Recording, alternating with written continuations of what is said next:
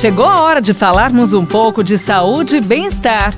Professor Saúde, com Bel Espinosa e professor Antônio Carlos Gomes.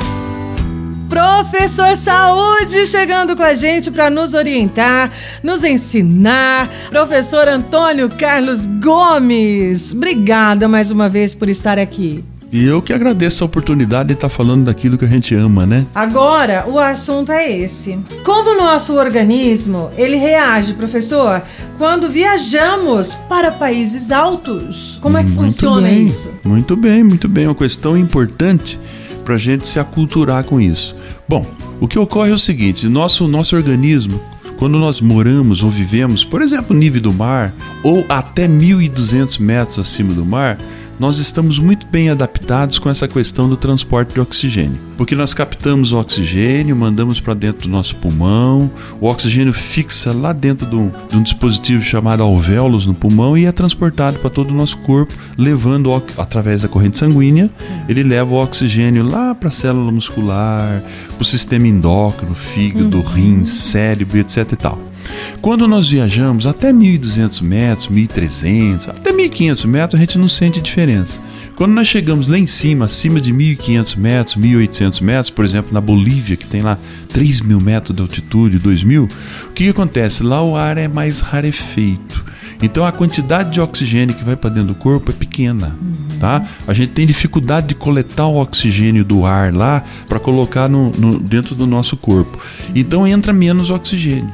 Se entra menos oxigênio, eu não consigo recuperar os meus movimentos, ou seja, o meu gasto de energia fica conturbado, uhum. porque não chega oxigênio. Então eu começo a sentir fadiga, eu não oxigeno direito o cérebro da tontura, uhum. né? O coração aumenta o batimento cardíaco, a minha respiração começa a ficar ofegante, porque falta oxigênio na altitude. Então o que, que acontece? Aqui embaixo a gente tem mais ou menos 20 milhões de hemoglobina, que são os, os, os elementos que transporta o oxigênio para o nosso corpo. A turma que mora lá na altitude chega a ter 22 milhões, porque como lá falta oxigênio, o organismo produz mais hemoglobina.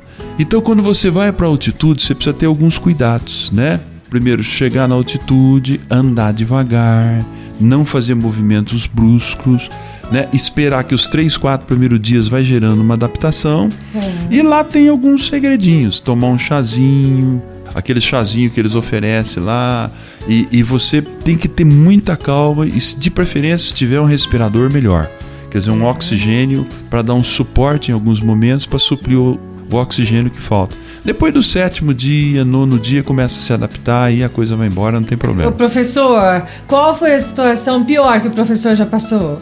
Em relação a esse assunto. Eu sempre vou sofreu, com... Porque você é um cara que está é, o tempo todo é. se movimentando, né? A gente sempre vai com os atletas treinar em altitude, né? Então eu, eu, eu citei a, a, Bolívia exatamente porque foi lá hum. na Bolívia, a 3.600 metros de altura, que eu fui com os atletas para treiná-los e no final da história eu tive que ir para o hospital porque a hum. falta de oxigênio me botou no chão. Olha, desmaiei, desmaiei. Olha isso. Né? Com então, todo o conhecimento que tem é exatamente, perigoso. Exatamente. Então é perigoso. Quer dizer, agora, uma altitude maluca. Sim. Você tem dados, por exemplo, aqui na literatura que mostram o seguinte: que se você, por exemplo, chegar a 5 mil, 6 mil metros de altitude, você corre o risco de ter, de ter morte súbita.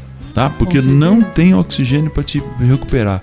Então, as pessoas que vão subir as montanhas, por uhum. exemplo, a 5 mil metros, elas precisam ir passo a passo se adaptando. Cada dia anda um pouquinho, fica naquela altura, vai de vai novo. acostumando. E assim vai. Obrigada, viu, professor? Até o próximo programa. Você ouviu Professor Saúde, com Bel Espinosa e professor Antônio Carlos Gomes.